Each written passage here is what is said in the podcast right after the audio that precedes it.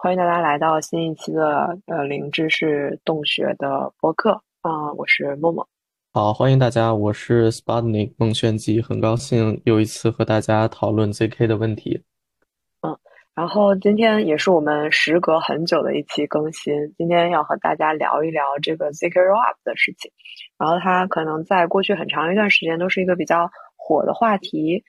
嗯、你可以先跟大家介绍一下，就是 ZK Rollup 这个技术它兴起的一些 motivation 吗？嗯，对，就是可能 ZK Rollup 这个词儿，我们最近也经常听到，无论是呃以太坊的威神，还有一些其他的项目。首先呢，我在介绍这个呃这个技术之前，呃，想先讨论一下，就是咱们这个目前公链的主要一个情况，然后这个也恰恰是呃激发 ZK Rollup 技术进行发展的一个呃一个动力，对一个背景。对，事实上，在这个最近几年，像这个呃一七年出现了一款非常火爆的加密猫游戏，然后呢，它曾经造成以太坊主网的大规模拥堵。造成拥堵的原因呢，是以太坊当时的 TPS 非常低。呃，对 TPS 的话，其实指的就是呃每秒的交易数量。TPS 非常低，当时以太坊只有十五，意味意味着以太坊每秒只能处理十五笔交易。对这个概念，其实大家可以这么去想象，就是我们在呃游戏之中进行的任何一个操作，呃，可能一个买卖或者说怎样的一个操作，都会对应的形成一笔交易。然后以太坊就像我们那个整个的网络，它每秒只能处理十五笔，所以这是非常慢的。好的嗯。然后，另外，其实我在一些其他的文档，包括就是 ETH 的 blog，然后还有就是区块链呃启示录，就是之前中本聪写的那本书里面，其实也提到了很多嗯就是 ETH 和环保，或者包括区块链和环保嗯相关的话题。他们会提到，其实因为呃，为了保证它的公正性和安全性，所以其实嗯，需要每一个节点都去跑这个验证，才能证明说你这个计算是没有问题的。然后其实会带来大量的就是重复的计算。然后可能有一篇就是 blog 里面提到说，就是如果同样的进行一个计算的话，在链上呃和链下相比，可能是一个 million 倍的能量的损耗。所以其实我感嗯觉，不管是就是 TPS 这个方面，还是嗯计算的能源损耗、环保这个方面，可能嗯都会有一些 concern 吧。可能都是就是 ZK Rollup 对这个技术现在会比较火的原因之一。对的，对的，其实对，就像默默说的，然后这个我也有所耳闻，像呃比特币、以太坊网络，然后被人诟病的一点就是这个 Proof of Work 的这个共识协议。当然，我们这边我们不讨论关于共识的问题，但是它事实上确实是会消耗很多的存储以及计算的这个资源。然后，如果去关注它的这个能量消耗的话，其实是超过我们很大程度上超过我们的想象的。对，其实是非常耗能的。所以说，在这种情况下，我们就希望能有这么一种技术，如果能够提高我们的 TPS，就是在当前的这种状况下，然后我们能够呃同呃每次多处理一一些交易，提高我们的效率。其实无论是从使用的角度，还是从这个环保和节能上的角度来说，都是一个巨大的进步。也就是说，现在其实公链的环境非常呃急需扩容。对，嗯明白。而且一直以来，其实以太坊或者是嗯 blockchain 整个让人觉得心向往之的一个特性吧，就是因为它的去中心化和安全性。但是这个可能同时会需要 trade off 一点它的性能上面的问题。对，然后嗯，呃所以就是呃，我理解呃，现在我们看到的这个跟 ZK Rollup 相关的 Layer One 和 Layer Two 的这个解决方案，其实呃，somehow 把公还是保持了公链的比较纯粹的功能，然后让它把其他的一些性能上面的提升放到就是其他的 Layer Two 去解决。那可能有很多听众朋友他们并不是很了解 Layer One 和 Layer Two 具体是什么，你可以帮忙就是稍微的解释一下吗？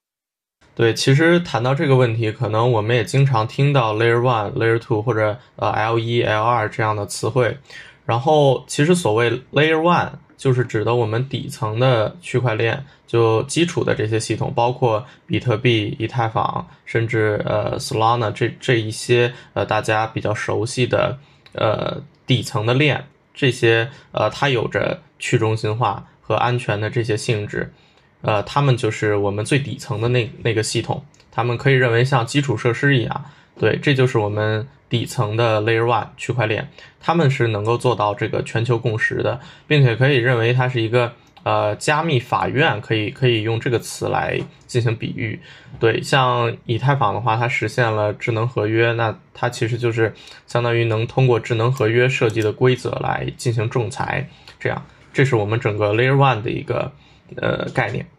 那么 Layer Two 呢，其实就是说，相当于在 Layer One 上进行的一个扩展。对，这么一个扩展呢，它主要追求的是，我认为是性能和功能。像我们今天讨论的问题呢，主要是扩容，呃，对，扩展它的性能。当然也有很多扩展功能的，比如说现在有很多所谓去中心化交易所啊，就是 DEX 这样的概念，其实它们都属于是在 Layer One 层的一些应用。对，大家可以认为我们很多基于以太坊的合约，然后写出来的一些呃 D App 一些应用，都是呃 Layer Layer Two 的一些应用。对，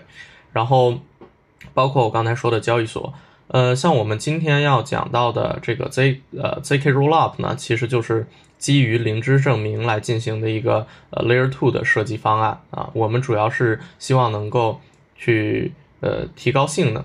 对，然后这个 zk rollup 它的呃具体逻辑呢，其实就是说，我们希望呃能够在 layer two，也就是说不在 layer one 上，在反而是在 layer two 链下的地方来完成链上复杂的计算，然后用 zk 证明的技术，就是我们之前讲过 zk 证明技术，将我计算的证明性呃计算的正确性生成一个证明，并把这个证明值。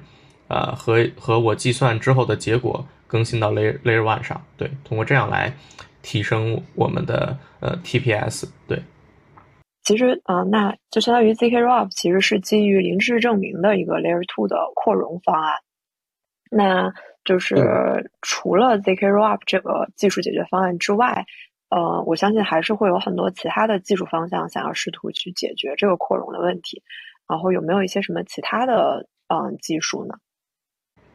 啊，对对，其实也是有的，就是像呃，比特币的话，在 zk rollup 之前，比特币就采用过呃叫做闪电网络的方式。然后事实上呢，比特币的网络大家可能也了解，它的 TPS 更低，每秒是只有呃七笔，对，其实是更低的。当然，比特币上大家主要进行一些呃转账交易的操作，所以说就诞生了闪电网络。闪电网络的话，大家可以用这个微信零钱、微信钱包来进行类比，就是什么意思呢？它的思路就是说，我们，呃，比如说，呃，咱们两个想进行交易，那怎么样进行一个提速呢？就是把我们在呃比特币网络上的一些钱，然后提出来，提到闪电网络上，就像我们把银行的钱提到微信钱包一样。这个时候，我们就在闪电网络上进行互相支付，然后我们这些互相转账，比如说我给你转一些钱，你给我转几块钱，这这些过程是不会上到呃，这些交易是不会上到比特币的网络上的，所以说这就减轻了一些压力。最后呢，当我们这个通过转账啊完成了我们之间的操作，现在我们想提现了，对，这个时候就把我们两个最终的状态在。提回到比特币网络上进行一个更新，对，可以看到就是中间的这些过程就都在链下进行了。这样的话，比特币网络负担就会减轻。就像我们微信钱包把银行的钱提出来，我们用微信钱包进行支付，那这些过程其实都不会呃涉及银行的系统。对，这样的话，银行的压力也会减轻。对，这就是闪电网络。明白。我再问一个问题啊。就是比如说，呃，微信钱包其实是相当于一个呃中心化的呃 app 吧。就是其实我们的交易转账记录都是存在就是微信这一个嗯维护这个 App 的第三方这个地方。那闪电网络也是类似的嘛？它会更倾向是一个中心化的呃解决办法吗？呃，闪电网络的话，闪电网络是它不是这样的。闪电网络需要用一呃需要用两个合约来进行实现，一个是呃进行转账提交这个证明的过程，然后还有一个是。就是它，它通过比比如说我们，因为毕竟是一个网络嘛，我刚才举的例子只是说我们两个人之间进行转账，对，这样的话，我我们两个人建立这么一条通道就够了。但事实上，我们支付不可能是只有两个人，我们每个人之间都需要这样。这样的话。呃，或许直接的想法是每两个人之间都要构建一条这个通道，当然它有它的协议，咱们今天就不具体涉及闪电网络的部分。对，如果每每两个人都构建一个通道，其实开销仍然是非常大的。所以它其中一个协议就是说，我我们能够经过一些人进行跳转，对我们经过一些人进行跳转去支付，这样的话就不需要每个人都构建一个一个。呃，通道了，所以从这个角度来讲，它不是一个完全中心化的系统。对，明白。那呃，今天我们主要还是想要聊一聊 ZK Rollup，我们就是关于闪电网络的技术细节。如果后面感兴趣的话，呃，可以再单独聊一期。那除了闪电网络和 ZK Rollup 之外，呃，是不是还有一些其他的就是技术方案也正在就是进行中？对，就是像那个有 Plasma，然后 Validium、Optimistic Rollup 这些几个项目呢，就是都和呃和 ZK Rollup 比较接近，对，思路都是比较接近。当然，他们其中有的部分是需要提交一种所谓欺诈证明，对，就是嗯，当然这个有它的好处，也有它的坏处。它最为人诟病的一点就是说，这个呃提现非常慢，对，所以说，呃，就是各有各的优劣吧。包括他们还有在链上存储、链下存储的区别，嗯，然后详细的话，大家可以去呃自己了解一下这几个项目。对，好的。然后在我们录播课之前，其实呃呃，你有发给我一些资料。然后到时候我也可以把它放到 show notes 里面。如果大家对其他的几个解决方案或者他们有什么异同比较感兴趣的话，可以在 show notes 里面找到一篇 blog，然后里面会有比较清晰的解释和介绍。嗯，然后那我们还是回到正题来聊一下，就是 ZKP。我们其实前两期的内容一直都在聊，嗯，整个就是灵芝是证明。它的一些具体的实现的过程是怎么样的，以及它的目的是什么？然后，那就是 ZKP 在现实生活中的应用，其实之前我们提到的很多都是跟隐私保护相关的。然后，它在就是这个帮助，嗯，不管是以太坊还是其他的一些 blockchain 扩容的过程中，用到的也是隐私保护这一个就是特性嘛？对，这其实是非常好的一个问题，其实就涉及到这个零知证明的两个主要应用的场景。对，就像我们之前讲到的，零知识证明，它一方面能够这个隐藏住一些信息，同时又能提供一个证明。所以说，基于这两个性质，它就有两个不同的应用方向。我们第一个应用方向概括一个字，它其实就是藏，就是隐藏信息，就是我们说的隐私保护。像一四年诞生的这个 Zero Cash 项目，还有呃之后的等等，像那个门门罗币，其实里边都应用了零知识证明进行设计，然后实现了这个呃数字呃数字货币系统的一个隐私保护。对，像 Zcash 的话做的其实是非常厉害，它能够实现交易转账方、收收款方还有交易内容的三要素全隐藏。对，就是依赖零知证明去做的。对，然后其实关于这个呃 Zcash 的话也是非常经典的一个项目，也是呃呃零知证明算法的一个非常好的应用。对，咱们之后也可以涉及，然后去单独讲一讲对这些系统。然后，如果你没有听过前面几期播客的话，我们还是稍微简单的用一句话介绍一下零知识证明会做到的事情，就是，呃，假如我有一个秘密，我要向你证明说我知道它，但是我又不想告诉你这个秘密的内容是什么。就简单来说，就是在透露零信息的情况下，要向你证明我确实知道这个信息。对，大概就是这样。对 In case，In case 有一些听众可能没有听过我们前面几期的内容，或者不了解零知识证明。然后呢，就你刚才也提到了，就是它零知识的这个部分嘛。然后后面就是另外一个应用，可能就是它用来做证明的部分，是吗？对对对，默默已经说的非常准确了，对这个算法的理解，对，对，就是通过播客的录制有一些学习。然后另一个方面的话，就是这个一个证明系统本身的性质。对，就像我们之前也提到过，其实，在零知识证明系统之前也有普通的证明系统，就是论证系统。对，其实就是说我们为了证明一件事儿，然后我们进行的这样一个交互过程。当然，零知识证明系统呢，它本身作为一个证明系统，当然也有这样的功能。所以说。另一个应用就是用它去做证明，就是说我们现在讲到的这个 zk rollup，对，明白。然后那就是对于证明来说，其实有很多的方法嘛，就除了 zk rollup 之外，肯定还有很多其他的方法可以去完成证明。那为什么比如说以太坊或者现在啊有很多 layer two 的项目都选择了用 zkp 来做这种扩容的证明的技术解决方案呢？对对，这个其实是一个非常好的问题，然后我也进行过很多思考，也和其他的开发者啊，然后学者有过一些交流。嗯，概括起来呢，主要是以下几个原因。首先，第一个原因呢是这个历史原因，像我刚才说的，在一四年 Zcash 系统问世以后，其实是非常成功的。对，然后在 Zcash 里面，大家应用的是 zk Snark 算法。对，然后呃，对它进行了这个实现以及应用，然后它经过了历史的考验，其实呃，证明还是对这套使用方法还是非常成功的，所以大家就青睐于用这个呃 zk 算法，呃，然后做一些呃，因为因为它已经经受过了检验嘛，所以我们呃希望能够继续去应用它。对，这是一个历史原因，就是一脉相承。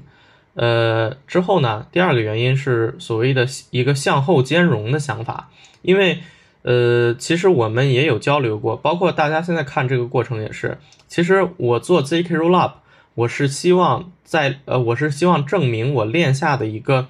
计算，我这个计算过程是正确的，我需要证明这件事就可以了。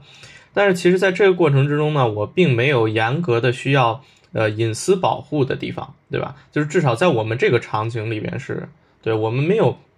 一些信息是需要隐藏的。当然，那个呃，如果说大家了解一些隐私计算的话，可能会知道有的时候 zkp 呢也被用在隐私计算里，也去表示一些我的计算是正确的。但是那个时候它是需要隐私的。对，大家注意区分一下这个不同的应用场景。那在这个场景里面，我们虽然做的事儿是一样，但是我们并没有要求它隐私。啊，所以它是一个，所以严格来讲，现在的 zk rollup 应用并不需要它隐私的性质。但是这样引出一个问题：为什么我们不用普通的 proof system，而用 zkp？因为我们希望能够向后兼容，因为难免以后不会有一些隐私信息，或者说一些依赖隐私保护的场景啊，需也需要 rollup。所以我们为了更好的去迁移、去兼容，所以我们会选择 zkp。好，呃，另外一点呢，就是这个呃，现在我们一些项目，就比如说呃，Starkware 它之中用的 zk Stark 算法，呃，其实它的那个系统设计的算法过程之中也没有用到 zk 的性质，对，也它也没有要求它的设计是 zk 的，所以呃，这就是我们现在整体来讲一个用 zkp 吧来做扩容证明的一个原因，嗯，明白。所以大概来说，就是因为它之前在一些嗯 App 上非常的火，然后另外也考虑到就是可能整个的嗯 Blockchain 或者是 ETH 都有一个就是隐私保护上面的追求。虽然现在可能没有用到它的这个性质，但是保不齐之后某一天就需要去做隐私保护，所以大家还是首选选择这样一个嗯 ZKP 来做这个扩容的事情。对，是的，是的。好的，那接下来我们就真的进入今天的正题，可能来聊一下，就是 zk rollup 在扩容这个上面实际的一个逻辑和大概的实现过程。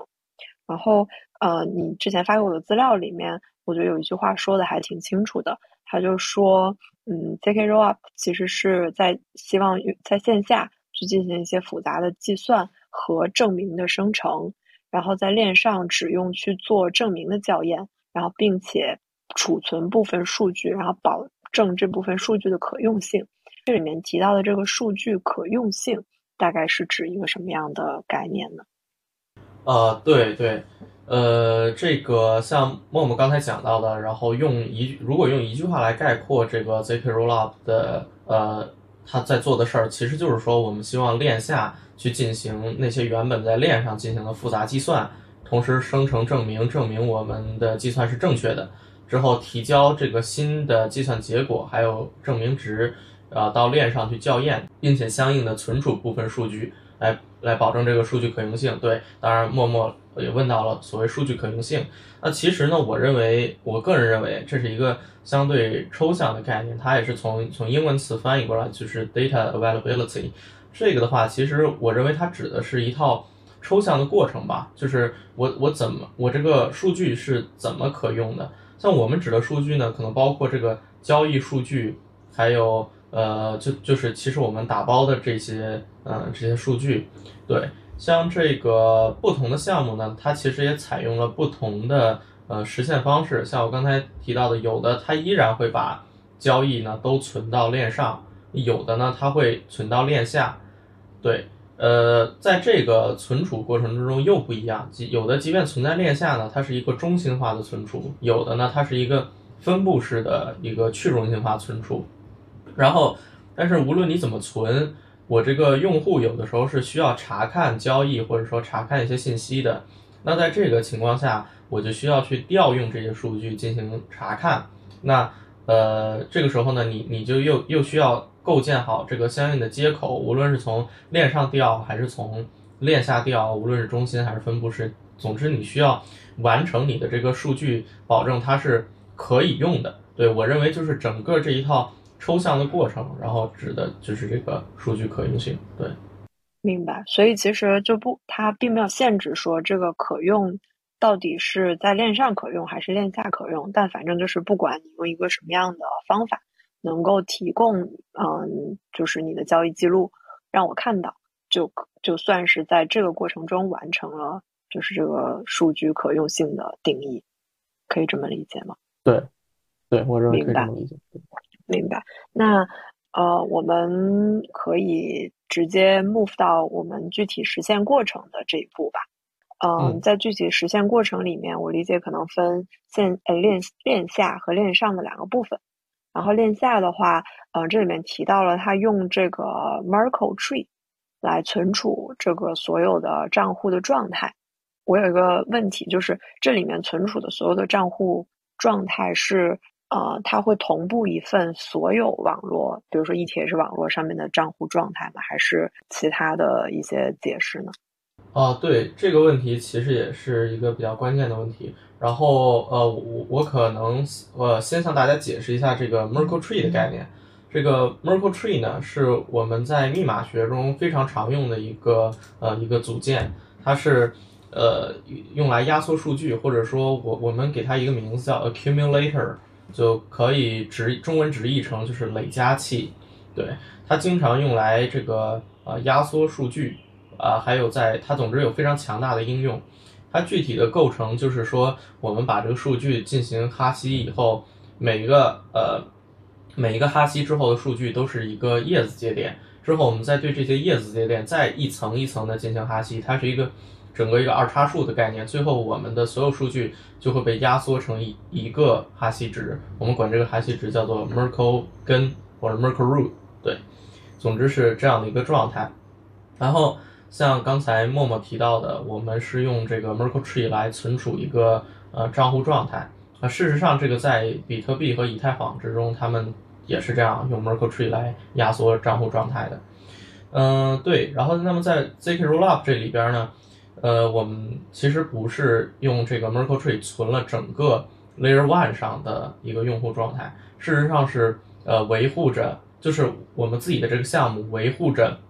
所有参与这个项目的用户的账户。也打个比方说，我们是一个如果是一个交易所，那这个我们就需要创建一个合约，合约里边实现的其实就是这颗 Merkle Merkle Tree，它维护的就是所有参与这个交易所的用户的一个状态。对，明白。所以就是相当于，其实 Layer One 上面他们会有自己的 Merkle Tree 来维护状态，但是对于不同的 Layer Two 项目，他们也有自己的 Tree，然后这个 Tree 里面其实只包含了参与了这个 Layer Two 项目的账户的地址，可以这么理解吗？对对对，OK。然后下一步的话就是，假如啊用户啊开始进行一些交易，然后会有一些节点来收益这些收集这些交易的信息。然后这个节点会去完成一系列很复杂的操作，包括就是去验证一些余额、验证 nonce、验证啊签名，然后并且执行这个状态的转换，然后同时也会去生成一个新的 Merkle Tree 的 root，然后和一个搭配着的零知识证明。然后那这个过程具体啊的实现是不是就是还挺复杂的？听起来就感觉是一个比较。就是 zk rollup 非常核心的技术了。对对，这个就是呃 zk rollup 核心的计算，还有核心的算法都是呃在这块儿有，就是我们一直说生成一个证明，包括证明我的一套计算过程是正确的，这个思路听起来非常清晰，但是实际要做的话，其实是非常复杂和困难的。对，明白。我觉得我们可以今天先梳理这个 zk rollup 比较大的一个流程，然后如果我们有时间的话，可以再仔细的聊一下具体这些节点在完成校验以及生成证明的时候，就是应用了怎么样的一个技术和详细的过程。嗯，好啊，对对，这个过程其实是对，就像刚刚 就像刚才说的，然后非常复杂的，它这个包含有很多。很多过程，因为大家可以想，我这个执行了一笔交易的话，正常来讲节点它就它对，就像默默刚才说的，他会去验证它那个余额 balance，它保它保证它的，比如说转账的话，那你转账的金额是要小于你现在的 balance，同时我还要校验那个 nonce 那个随机数，同时还有签名验证签名的过程，对这些过程其实它都是一些计算，对，包括我的状态转换，就是比如说如果我转账了的话，那应该是。一个账户，嗯，balance 减另一个账户 balance 加，对，这样的话，我我的当然我刚才说的账户状态的 Merkle Tree，它的那个 root 也会进行相应的更新，那这些都是对应的计算，我们需要把这些计算用用那个算法来进行转换，最后再对这个转换后的呃这个其实我们叫做电路，对，这个在呃下一节会进行一个解释。然后我们来生成一个零知识证明，对这个过程其实是，对像这个非常复杂的，对，嗯。好的，那我们就先今天梳理大的这个流程，然后顺便给自己挖一个坑，就下一期可能我们会花一点时间，呃，就是稍微的 deep dive 到这个技术细节里面去。然后那呃，如果比如说这个节点已经完成了所有的校验、状态转换，也就是完成了。然后新的 Merkle Tree root 进行了一个更新，或者生成了一个新的 root 吧，然后以及也呃生成了一个零知识证明。那在链下的部分，无理解其实就已经完成了。然后接下来就是会需要和线上去进行一些交互，才能就是相当于真的把这些状态更新到链上。对，是是。嗯，那假如对于一个用户来说，链下的或者对于一个 Layer Layer Two 项目的用户来说。这链下的这些校验和证明已经生成了之后，它的交易就算已经是完成了的吗？还是说，啊，我要去等到我所有的状态已经在链上更新了，我的这个整个的交易才算是一笔 valid 的交易呢？嗯，对，这个默默这个问题其实也是一个好问题，就是，但是它是这个系统的设计之中一个非常精细化的问题啊，我来解释一下，其实现在。不同的项目可能也会采用不同的办法，然后就看白皮书来说的话，也很少有把这块具体讲得很清楚的。嗯，这块我们可以这么去理解，就是这个对于一个 Layer Two 的用户来说，他把交易提交给了 Layer Two 的节点，呃，Layer Two 呢就会其实会有两种节点，一种我们叫做排序节点，排序节点就会像 Layer One 的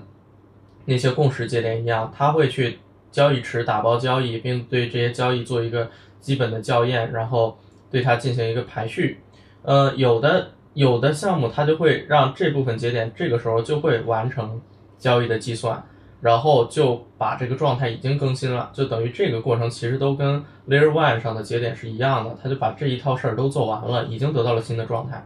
这个时候呢，这部分节点就会把交易数据以及更新好的状态都给 Layer One 的节点。对，这这是一种做法，我我说的是。对，这那那这个过程呢，其实我们听起来都跟 Layer One 一样。之后呢，它会在另一另一条另一个方向上把这个嗯交易呃还有这个呃呃，当然结果它其实不需要，它就是把交易发给另一组证明者。这个证明者节点呢，它就会呃再去根据这个交易的计算过程，然后对应的生成证明。同同时呢，它把这个最终的结果和证明呢，也向 Layer One 上提，也就是说，Layer One 其实是从两个方向然后获得的这个数据，它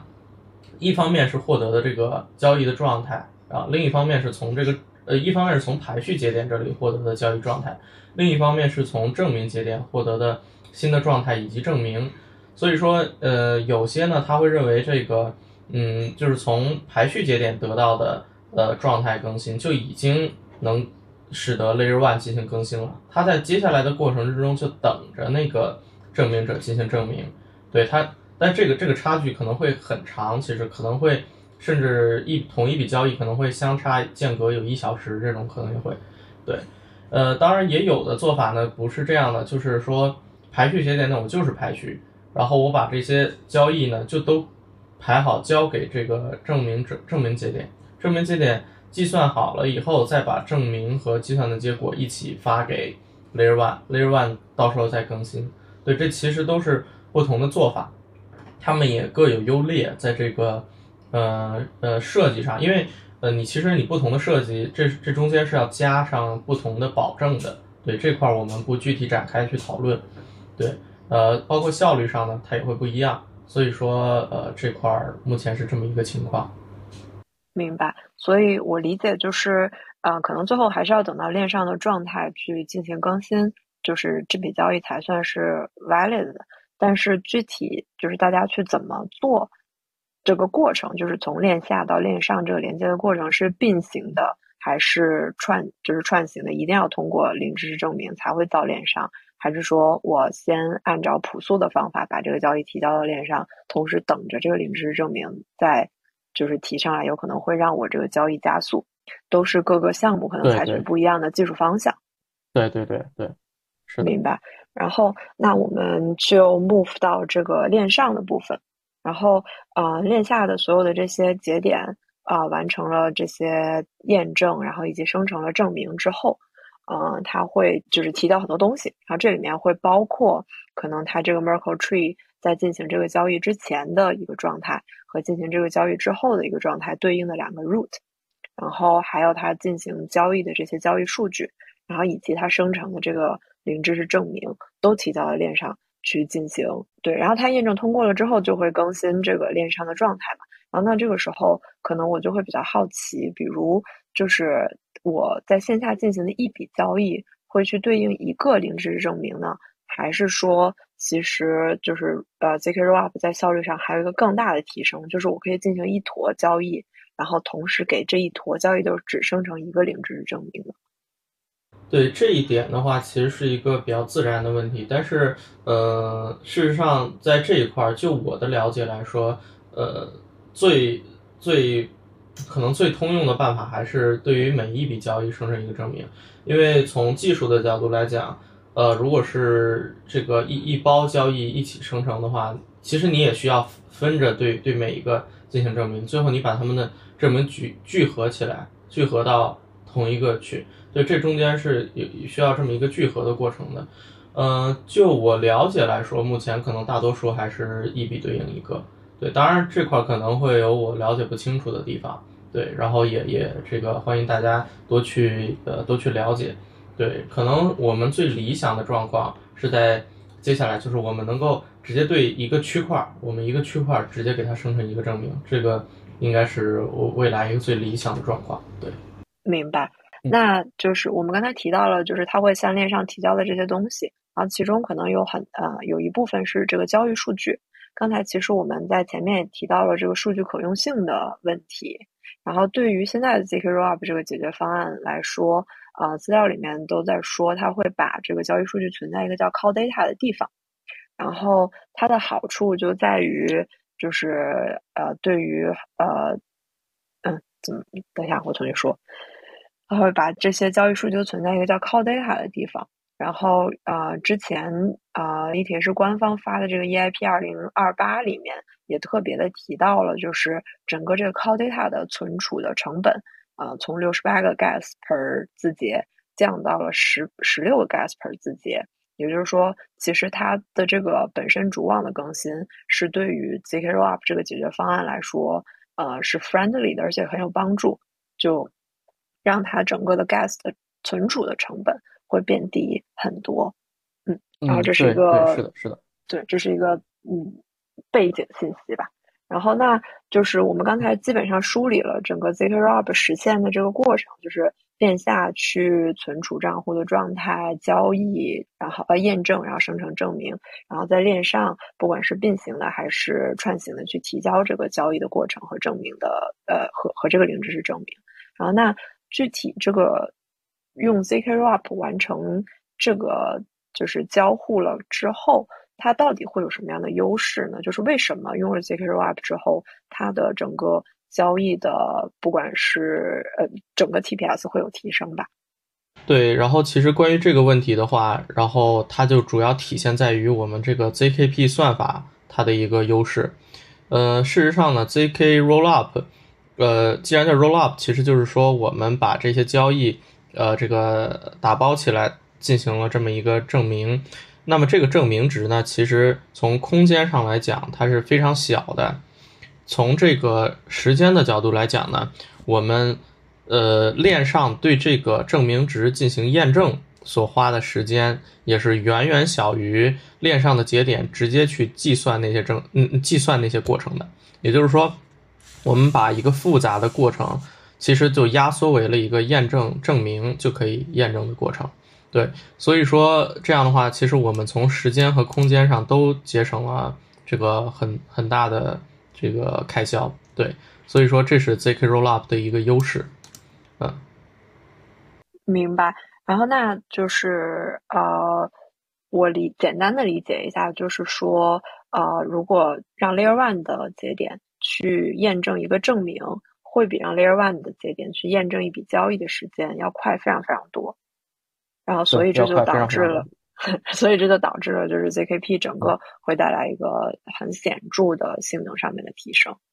对对，是的，明白。然后那反过来来说的话，嗯，就是会有一部分比较复杂的计算，比如说交易的验证，然后比如说计算的生成，其实这一部分都是被挪到了线下链下的，然后这一部分的计算。嗯，其实不管是时间还是空间上，也是需要花费很多的呃资源的。但是可能它就是呃没有在 Layer One 去完成了，而是转移到了 Layer Two。然后 Layer Two 的线下，大家就会有各种各样的方法，不管是硬件的、软件的，去提升这部分的效率，而且可能受到的限制就会更少一些。对对，这块可以这么理解。然后我我可能想解释一下的，就是说。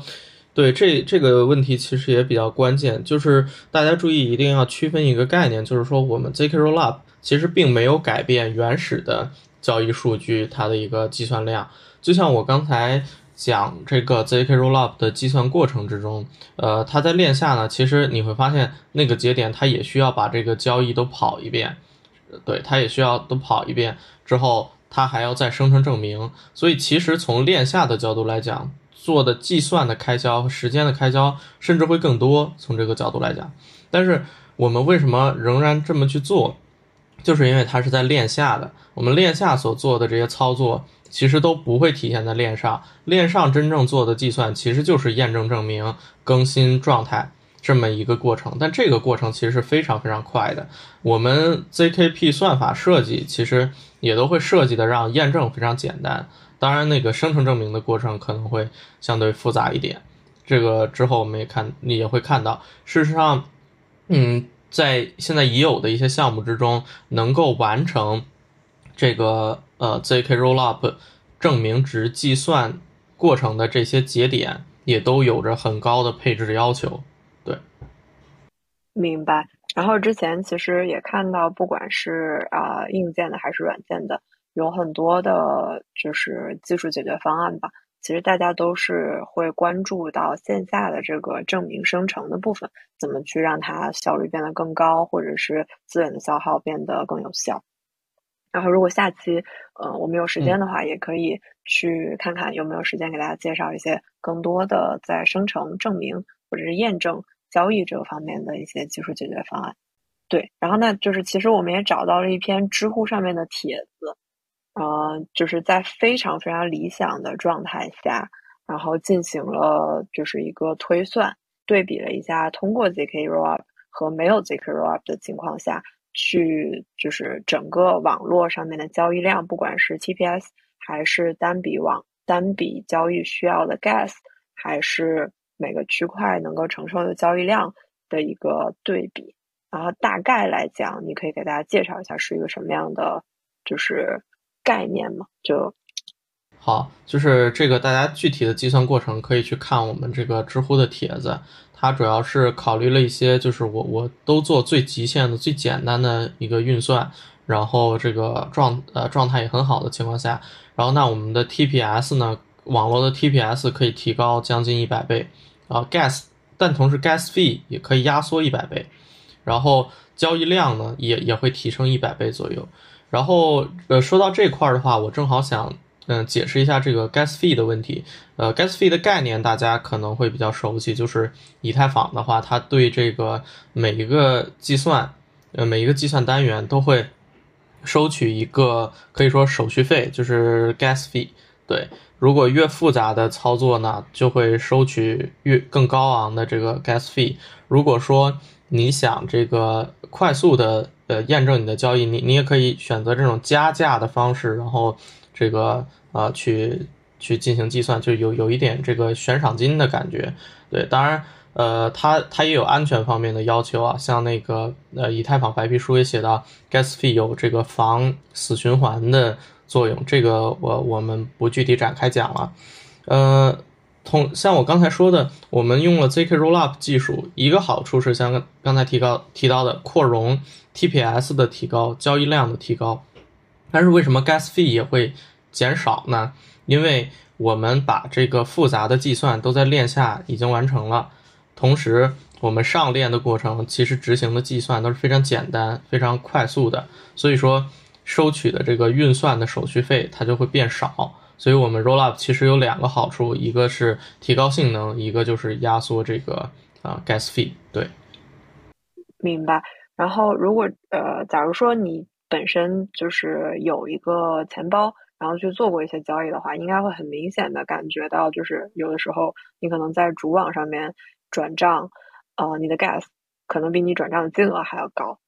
然后那这个 gas 的来源可能一部分是。你说的就是，嗯，就是计算上面的来源，就是你要求这个节点去进行越复杂的计算，呃，越大量的计算，那你需要被收取的这个 gas 就越会越高。然后另外一方面，可能也是我们刚才提到的，就是你在一些比如说像 call data 这样的地方去做存储，存储也是你 gas 的一个来源，你的存储成本可能也是你要提供的。对，然后那对于就是现在我们说的就是 zk rollup。的这个解决方案来说，啊，我们要提交的这个交易数据，其实它也有想方设法的去把它进行一些压缩。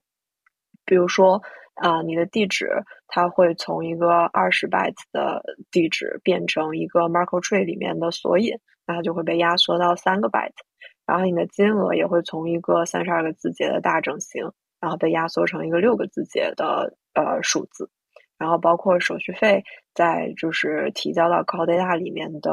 呃交易数据会变成一个字节，然后那呃 nonce 会被压缩到两个字节，然后交易的签名因为在线下提供了这个证明是没有的，所以整个呃 zk rollup 不管是从呃计算需要的这个 gas 上面，还是从存储需要的 gas 上面，都在很努力的做一个成本的压缩。然后让就是每一笔交易，我理解能够用更少的 gas 去完成。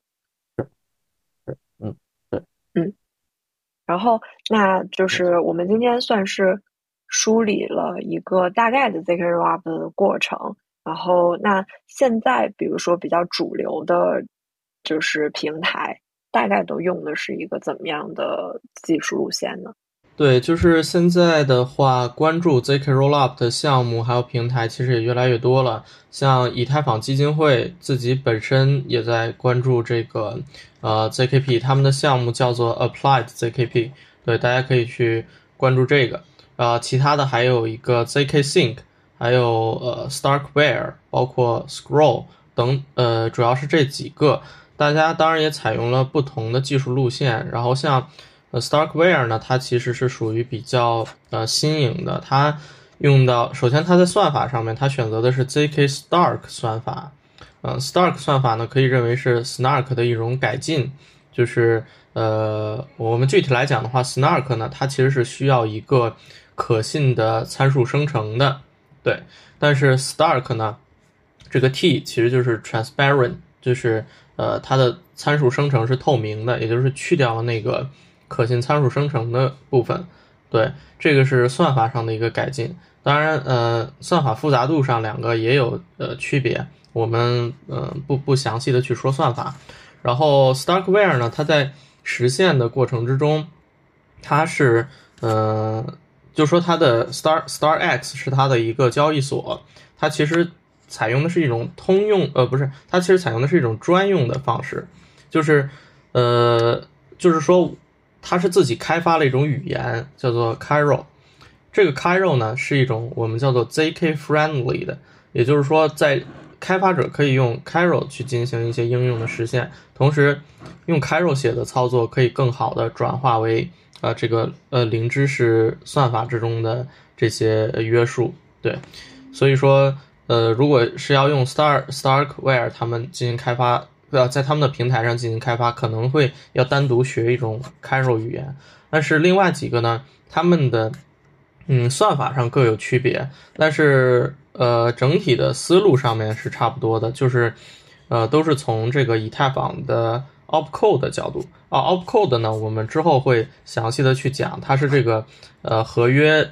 编译之后。在这个 EVM 之中执行的基本单元，就如果学硬件的话，可能它会像汇编语言一样，对对对，就是 Opcode，它指指示的是硬件操作。呃，前几个项目呢，都是在这个层面上把这个 Opcode 执行的操作，然后翻译成了呃零知识证明的这个电路，然后对他们进行一个证明。他们这种做法其实是一个通用的做法，呃，其实也是对。开发者更为友好的办法，呃，办法对，因为开发者只需要可以继续用 Solidity 进行开发，而不用单独的再学一种新的语言。对，明白。那刚才其实我们提到了很多的平台，然后包括很多的就是技术具体实现的平台和呃算法吧，算是。然后我们也会把这些名词。把它放在我们的 show notes 里面。如果你感兴趣的话，可以通过搜这些名词去了解他们更具体的一些内容。今天我们可能在这儿就嗯不做具体的展开了。那我们今天关于 zk rollup 一个大概的内容就是这样了。然后欢迎大家关注、点赞、转发我们的播客。然后如果你对 zkp 啊或者是嗯 zk rollup 有想要了解更多的话，也欢迎你订阅。然后我们就可以啊，在后面有一些更新的时候啊，收到提醒了。然后那今天也非常感谢 梦炫记，然后一直就是跟大家来分享这些关于 ZK 的和密码学相关的一些知识。然后我自己本身在录播课的时候也学到很多啊，就非常的感谢你。嗯，好的，好，好，好，没事儿。好的，那我们啊，今天的这一期就先这样了。好，嗯，大家天天开心，拜拜。好好好，拜拜，大家。